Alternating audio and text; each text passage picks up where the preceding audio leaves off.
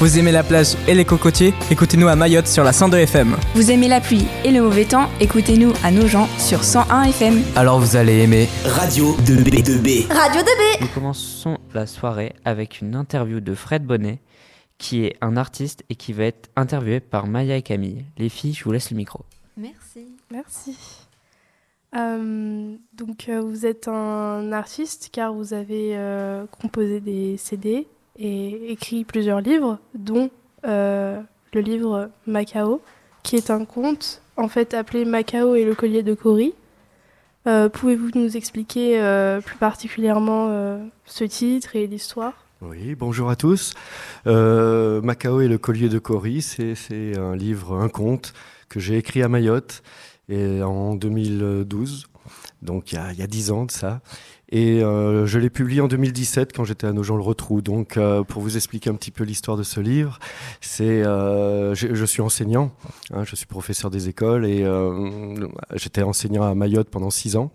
Et euh, je me suis rendu compte que mes élèves connaissaient pas très très bien l'histoire de leur propre île en fait. Euh, ils connaissaient euh, très bien Vercingétorix et Jules César, mais euh, très peu l'histoire de l'océan Indien. Et je me suis dit, il va falloir que j'écrive quelque chose pour leur euh, expliquer un petit peu ce qui s'est passé euh, chez eux.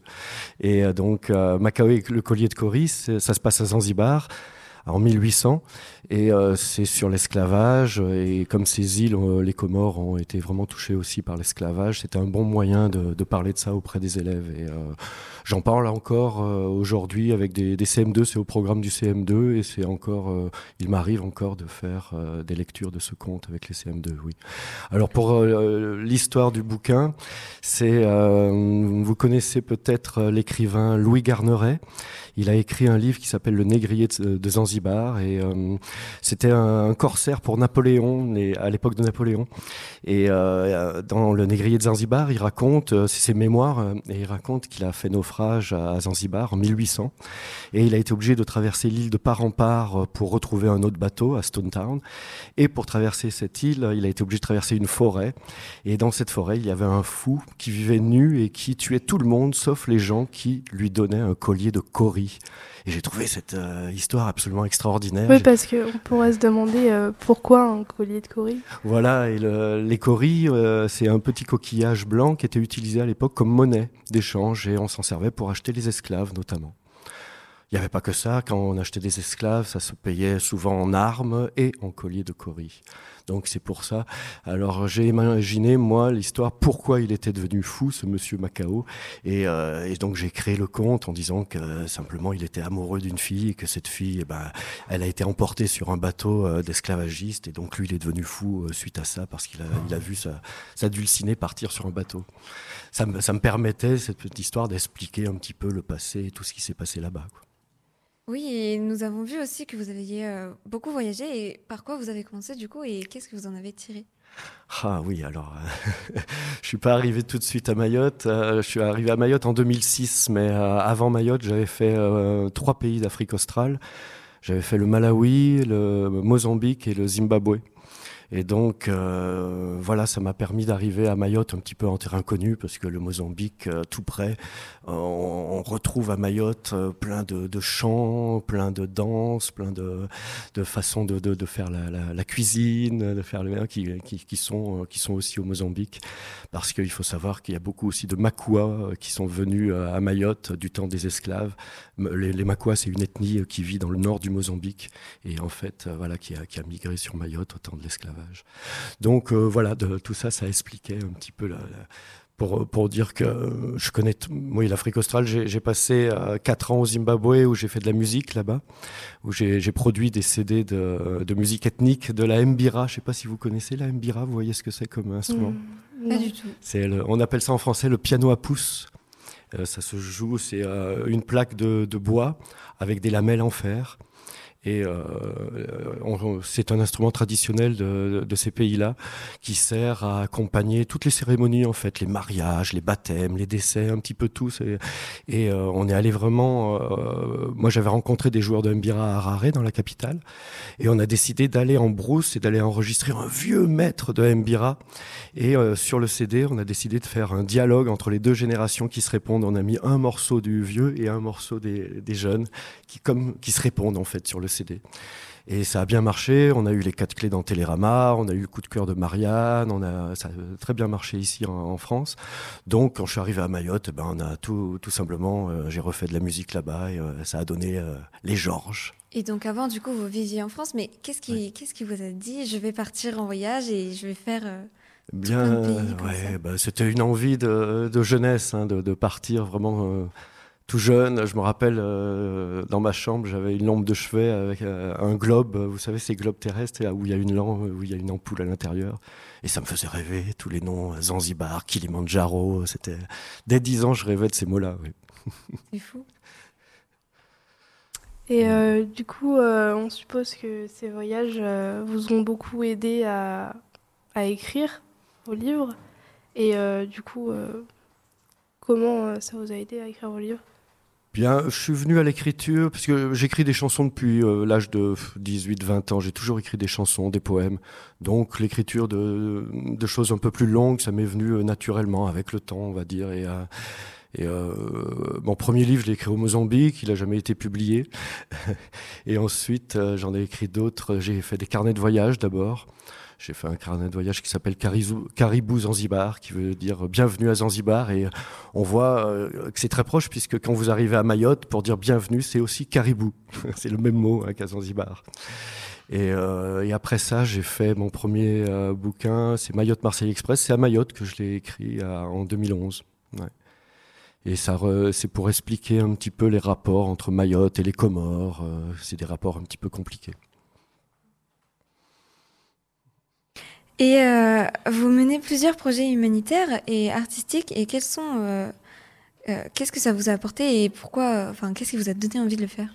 Bien, quand on est dans ces pays-là, on est confronté à la misère la plus, la plus noire. hein. et donc, euh, euh, forcément, quand euh, ça a commencé déjà au Zimbabwe, ou quand j'ai fait décidé de faire Zimbabwe Spirit, le CD là avec les joueurs de Mbira, on s'est posé la question comment faire un, CD qui représente vraiment le Zimbabwe, qui soit vraiment typique du Zimbabwe. Et donc là, on a eu l'idée. Moi, je vivais à Harare, la capitale du Zimbabwe, et derrière l'ambassade de France, en plein centre-ville, il y avait un grand parc où il y avait des, des street kids, ce qu'on appelle les street kids, c'est des enfants des rues qui vivent là tout le temps, qui n'ont plus de famille, qui n'ont rien. Et euh, ils, s'occupent de, de garder les voitures quand on va faire des courses en ville. Et moi, à l'époque, j'avais une vieille DS.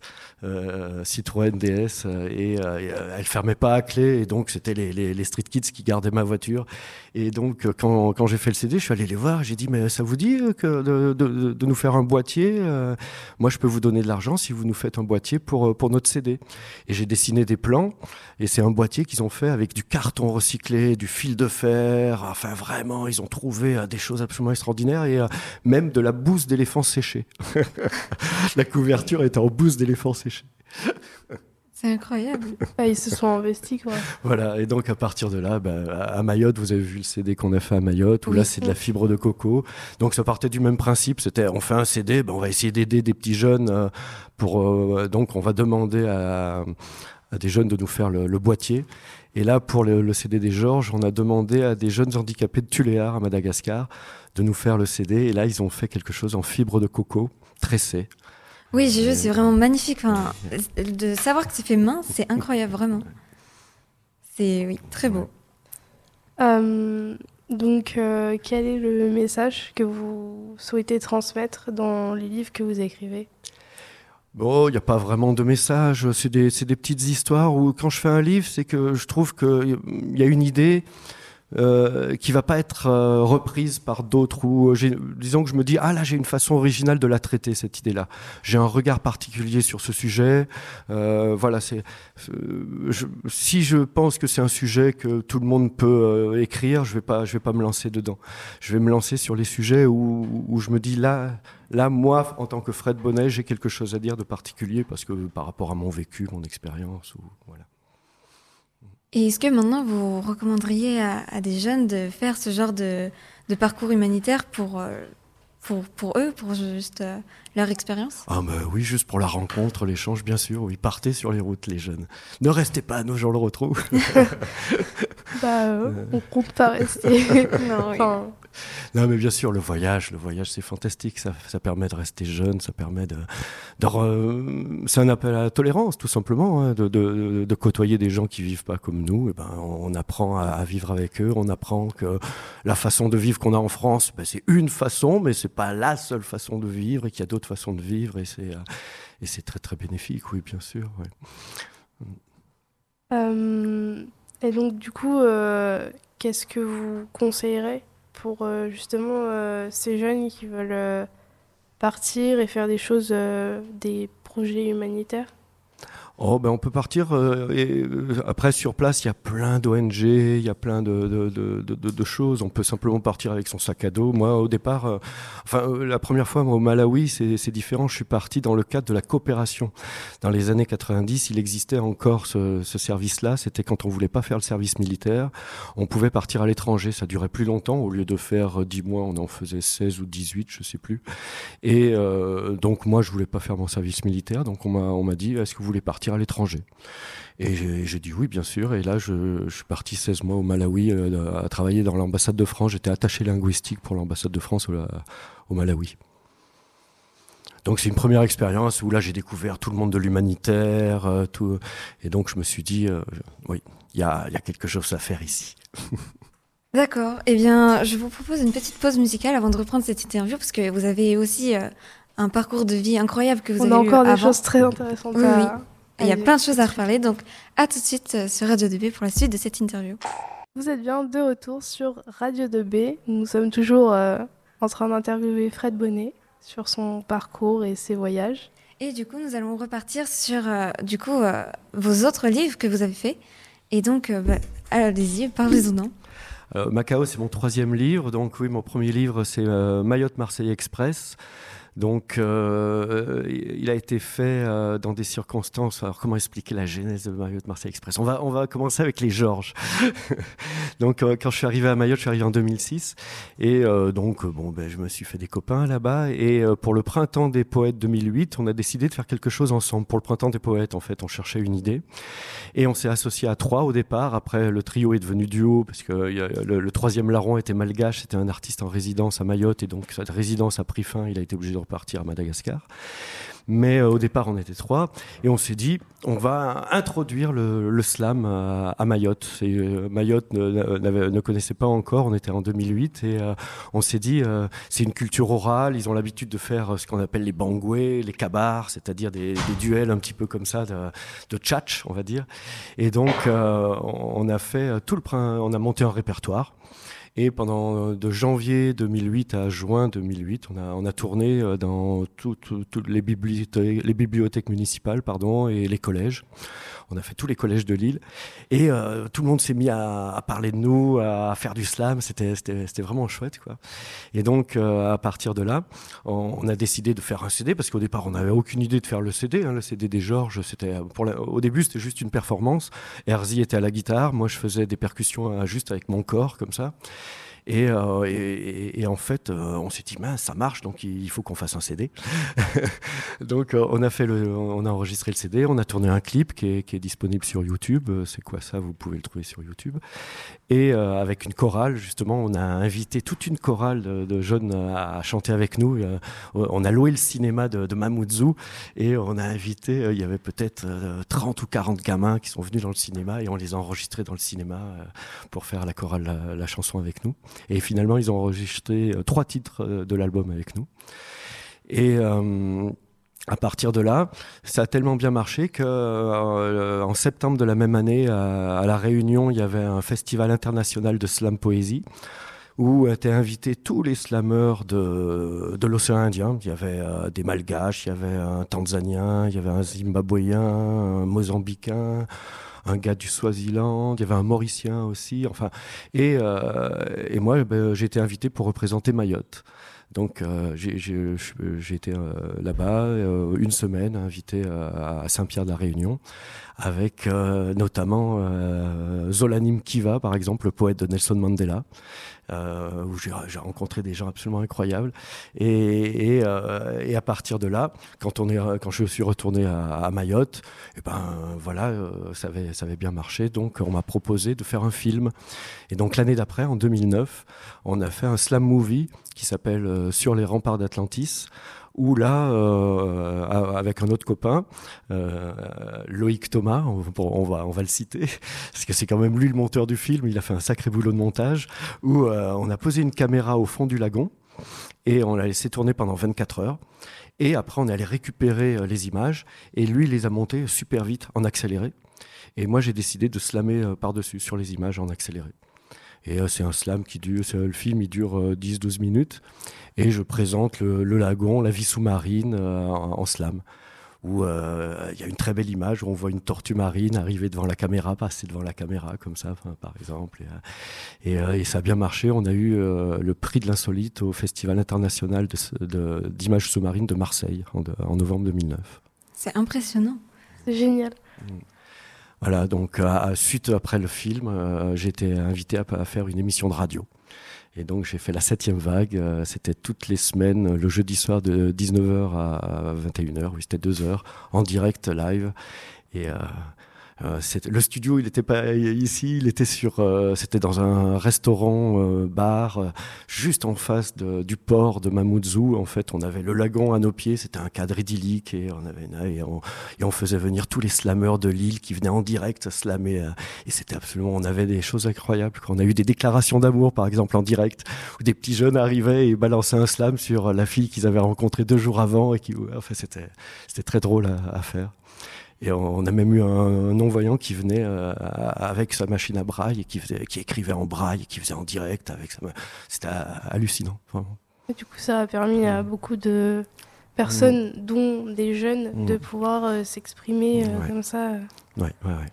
Ah oui, c'était vraiment bien. Et comme l'émission était en plus écoutée jusqu'aux Comores, jusqu'en jouant l'île euh, voisine en face comorienne, des fois, il y avait des messages où ils faisaient passer des messages aux familles de l'autre côté, quoi, grâce à la radio. C'est Et grâce au slam, quoi, c'était bien. Ouais. Ça apporte vraiment une, une, culture de fou. Enfin, mmh. ça, vraiment, ça a dû beaucoup vous plaire. Et du coup, ouais. vous disiez aussi que du coup, votre fils a grandi là-bas. Oui, oui, il a fait tout, tout son collège à, à Mayotte. Oui, oui, oui. Et, euh, et euh, il était au collège de Passamenti, qui est un des plus gros collèges de France. Euh, il y a 1500 gamins, même 1800, je crois, une année, ils sont montés, c'est absolument énorme. Et, euh, ils étaient euh, six blancs, je crois, quelque chose comme ça. Donc, euh, oui, il sait ce que c'est qu'une intégration réussie. Euh, il était très, très bien intégré. Je lui demandais récemment s'il avait eu un, un quelque souci au collège comme ça, comme il était un, des seuls blancs. Et il m'a dit récemment que jamais il avait été inquiété, quoi. Jamais un seul souci. C'est vraiment une école de la tolérance. Oui, il y a vraiment un esprit de, de, de communauté, comme je vous disais tout à l'heure. Vraiment, c'est impressionnant comment c'est différent de la France, alors que pourtant, c'est une île euh, française, entre guillemets, parce que c'est une, une si, mais... Oui, c'est français. Le passeport est français, en tout cas. Oui, voilà. Sur le papier, c'est français. Mais oui, c'est vraiment une culture différente et même le paysage qui est différent, les règles aussi, vous nous disiez tout à l'heure. Ah ben oui, bien sûr, on peut pas, on peut pas comparer avec ici quoi. Moi, j'enseignais à des CM2 à Vaïbé. Euh, c'est un petit village qui est plutôt, qui est pas en, bord de mer, qui est plutôt en haut de, la montagne. C'était une petite route en lacet que je prenais tous les jours pour aller bosser. Et là, c'était tous mes élèves étaient des, des, des clandestins, étaient des, des sans-papiers qui vivaient dans des bidonvilles absolument euh, abominables, quoi, crasseux, des, des, des, des boîtes euh, en, en, tôle ondulée euh, et euh, sans, sans, sanitaire, sans rien, quoi. Mais mes, mes élèves, avant de venir à l'école, ils, ils, prenaient leur bain dans la rivière à côté, quoi, dans, dans la rivière à côté de l'école, quoi. Donc voilà, imaginez ça, si vous, avant de venir au lycée, vous baignez là, dans, dans l'huile à côté. Oui, voilà, c'est d'autres conditions, quoi, mmh. vraiment. Mais du coup, vous avez dû prendre le poste de façon euh, urgente, non? Ben, Non, disons qu'il y a un vrai besoin d'enseignants à Mayotte. Il y a beaucoup, beaucoup d'enfants, il y a très peu d'écoles. Imaginez, par exemple, nous, il y avait deux services, on partageait euh, ma classe. Il y avait deux enseignants sur ma classe, où je travaillais une semaine le matin et une semaine l'après-midi. Et quand j'étais le matin, ben voilà, il y avait un autre enseignant l'après-midi qui faisait aussi classe. C'était parce que euh, il y a beaucoup beaucoup d'enfants et pas assez de bâtiments scolaires. Oui, c'est vraiment incroyable. Et du coup, vous avez aussi fait d'autres voyages, vous me disiez? Oui, alors oui, je, je suis allé aussi après à, en- à Madagascar où là on a créé une école à Madagascar euh, avec des Malgaches. euh, ouais. Pour Mozambique, je travaillais pour la coopération suisse. euh, euh, au Zimbabwe, c'était pour l'école française. Donc à chaque fois, ça dépend des contrats. Ça n'a pas toujours été les mêmes contrats, mais c'était toujours dans l'enseignement. Et donc, euh, plus, quand vous étiez jeune, c'était votre vocation de devenir enseignant ou c'est vraiment sur euh, Eh ben, fait, euh, justement, vous savez, quand on veut devenir enseignant, on se rend compte qu'il y a des enfants partout et des écoles françaises partout. Donc, quand on a envie de voyager, eh ben, c'est une motivation supplémentaire pour devenir enseignant. quoi. Il y a l'armée, l'enseignant, ou, ou alors devenir prêtre. J'ai préféré l'enseignement. Oui. Mais euh, sans indiscrétion, vous enseignez plutôt du coup langue française? Oui, bah oui, oui, à Mayotte, oui, oui. Alors la langue française à Mayotte, c'est un peu la, la seule langue pour mes euh, pour mes élèves à moi à Vaïbé, comme ils étaient comoriens, c'était la seconde langue. Ils parlaient comorien, comorien dans leur famille et ils apprenaient le, le français en langue seconde, comme on dit. Euh, Du coup, c'était à peu près à quel niveau? C'était euh, Alors c'était ah, bon, bon, je peux pas me baser vraiment sur mes élèves parce que moi c'était très très faible. J'avais des CM2 qui apprenaient tout juste à lire, quoi, qui avaient un niveau CPCE1, quoi, qui était le niveau était très très faible. ouais. c'est ça, c'est Ouais. euh, Mais parce que j'étais dans un quartier aussi de bidonville et tout ça. euh, En centre-ville, il y a des meilleurs résultats. oui, c'est euh, comme a dit Mm. euh, Camille, c'est deux cultures différentes. C'est euh, ça peut, c'est un mélange. Mayotte, c'est un mélange de cultures qui où ça Mm. ressemble pas mal de, de, de personnes euh, venant un peu par, de partout pour euh, pour étudier euh, au même endroit. Ben, Il y a deux langues à Mayotte. euh, Il y a- il y, a le shimaoré et le shibushi, en plus du français. Le, le shimaoré, c'est une langue comorienne, et le shibushi, c'est euh, une langue d'origine malgache, parce qu'il y a une minorité malgache à, à Mayotte. Bah, merci. Et donc, euh, ces deux langues, euh, c'est des variations du français Ah non, pas du tout. C'est vraiment des ah langues, oui, euh, c'est, euh. C'est une langue bantoue qui est avec des mélanges de swahili, avec des mots d'arabe. Donc c'est- ça ressemble. Il y a des mots, comme je vous dis, qu'on retrouve au Mozambique ou à Zanzibar, comme caribou, comme. ouais, c'est proche du swahili, on va dire. Voilà. On peut, euh, Oui, vous me disiez aussi que Mayotte faisait débat aussi au niveau de sa culture et que vous aviez lancé un nouveau débat avec votre livre en disant qu'elle appartenait à, un- un- une autre culture. Ah oui, alors bon, pour, le, le- pour Macao, c'est euh, le, le- mon éditeur est un éditeur comorien, Comédite, et euh, il s'est rendu compte quand je lui ai proposé le livre, il m'a dit mais euh, tu- ton histoire se passe à Zanzibar, mais en fait euh, ça pourrait se passer aux Comores. C'est le même passé qu'on a, ce que tu racontes là, ça aurait pu se passer euh, dans, une ville aux Comores. Donc il a décidé de le faire traduire par euh, et euh, Macao est un album bilingue en fait où il y a une page en français et une page une page en comorien, en shikomori. Et euh, j'ai été invité une semaine en 2017 là-bas au festival de, de- le salon du livre de, de l'océan Indien à Moroni où on a fait toute la tournée des écoles de Grande Comore avec le traducteur, où c'était génial, où moi je, racontais mon conte en français et il y avait euh, Ali Chami, euh, le traducteur, qui euh, traduisait en simultané comme ça mon conte devant les élèves comoriens. C'était vraiment une très belle expérience. C'est incroyable. De se dire que vous avez fait tout ça en 20 ans, du coup, vous êtes parti pendant 20 ans à voyager. C'est impressionnant et ça donne envie de vraiment de voyager. Il y a tellement de choses à découvrir en fait que. Mais euh, du coup, est-ce que vous avez appris euh, du coup le malgache, c'est ça, et le, je sais plus quelle langue. Oh, je peux- à l'époque, je pouvais me débrouiller sur un marché. Je savais comment aller euh, acheter du poisson et acheter des choses comme ça. Mais le parler couramment, non, jamais. Non. Déjà, euh, quand je suis arrivé euh, en Afrique, il a fallu que j'apprenne l'anglais. Parce que euh, là où j'étais, Zimbabwe, au Mozambique, au Mozambique, j'ai appris le, le portugais. C'est un pays lusophone. Donc j'avais déjà le portugais en tête, j'avais l'anglais. Donc en plus, une langue locale. Non, ça m'a fait trop. Là, il y a à un moment donné, Oui, mon cerveau a fait stop. Et donc là, ça fait combien de temps que vous êtes revenu en France? Là, je suis arrivé à Nogent-le-Rotrou en 2014. maintenant. Oui, c'est ça. ouais. Ah oui, ça commence à faire un, Ouais. petit moment. Et vous comptez euh, repartir Vous avez d'autres projets? Ben oui, là, euh, on va voir si ça se concrétise, mais euh, on a peut-être un projet pour le Zimbabwe, oui. euh, il Oui, faut que vous- je trouve... Vous me disiez tout à l'heure l'équipe des Georges qui vous ont rappelé. Alors, c'est pas les Georges, les Georges c'est à, May- à Mayotte, c'est Ah euh, les, les musiciens du Ah Zimbabwe oui, Spirit, c'est James Mujuru Ouais. qui, euh, qui, qui m'a contacté par Facebook. Maintenant, grâce à Facebook, on reste en contact avec tous ces gens que j'ai connus là-bas. Ben, Facebook, c'est le bon moyen de, de rester en contact. Et ce gars-là, oui, m'a contacté récemment par Facebook en disant Mais euh, ça serait très très bien que tu reviennes au Zimbabwe, que tu refasses un volume 2 de, de Zimbabwe Spirit. Donc, euh, je me suis dit pourquoi pas, il faudrait que je trouve des, des subventions. Donc, pourquoi pas profiter de cette émission euh, pour un appel aux subventions. Qui a envie de, financer un CD de Mbira Music au Zimbabwe, ben voilà, euh, peut-être qu'il y aura des auditeurs euh, qui, qui voudront bien. Qui seront intéressés. On peut toujours Ouais. essayer. Mais euh, sinon, à Mayotte, euh, c'est quelle langue est la plus parlée Est-ce que... Ah, c'est le français, mais après, le, le, le Shimaoré est plus important que le, le Shibushi. Le Shibushi, est- c'est une minorité, je pourrais pas te dire exactement, mais euh, ça doit être 50-50, peut-être quelque chose comme ça. Ah oui, c'est... Mais c'est quand même euh, intéressant d'avoir plusieurs langues à étudier parce que par exemple, du coup, vous avez dit que le français qu'ils apprenaient c'était plutôt LVB, comme euh, vous avez dit, Oui, je sais pas comment on euh, Là-bas, on appelait ça langue seconde, voilà. langue seconde, et du coup, Ouais. c'était quoi leur langue primaire? Eh ben, c'est le, c'est le Shimaoré. Shimaoré, ok. Ouais, voilà, c'est ça. Ouais, oui, les, les- c'est, le même. euh, Si vous voyagez à côté, euh, en jouant ou à Moélie, les îles comoriennes à côté, vous pouvez vous faire comprendre avec le Shimaoré. hein. Euh, Il y a quelques petites variations, mais dans l'ensemble, c'est, c'est la même langue. Et euh, vous continuez aussi dans l'enseignement ou pas du tout Oui, ici à nos gens le retrouvent, je- j'enseigne à, à Jean Massé au Gauchetière. D'accord, merci.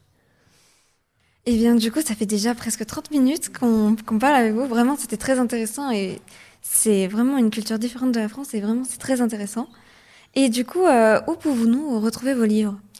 Ben, partout, euh, je- mes livres sont sur l'éditeur euh, chez euh, L'Armatan, donc vous pouvez commander ça à la FNAC ou sur Amazon ou partout. Non, pas Amazon. Trouvez-le ailleurs Oui. qu'Amazon. Et du coup, on peut les retrouver dans les librairies locales Oui, autour de nos gens. Ouais. Ok.